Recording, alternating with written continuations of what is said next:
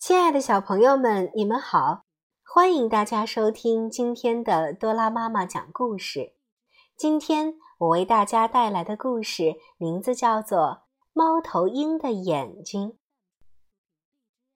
很久以前，上帝把猫头鹰叫到自己的面前，给了他各种各样的眼睛，派他把这些眼睛分给所有的鸟类。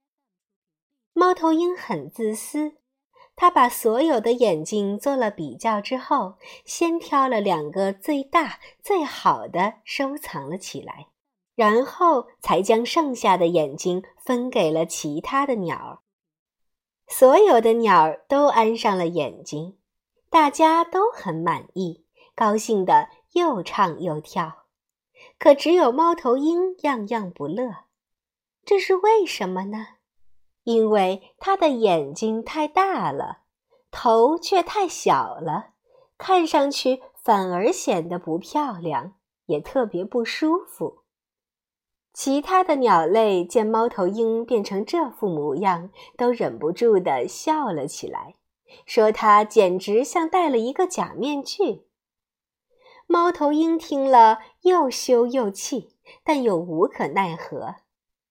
于是他只好白天躲在家里，到了晚上，等其他的鸟都睡着了，他才敢独自跑出来四处转转，找点东西吃。小朋友们，自私的猫头鹰把好的东西留给了自己，结果却发现并不合适。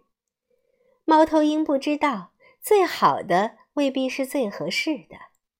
如果他肯慷慨大方地和大家分享，就不会落得又丑又孤单的结局了。所以，我们小朋友们在生活当中也要懂得和大家分享，不能什么东西都把好的留给自己，因为懂得分享，才能够交到真诚的朋友，才会发现世界原来更美丽。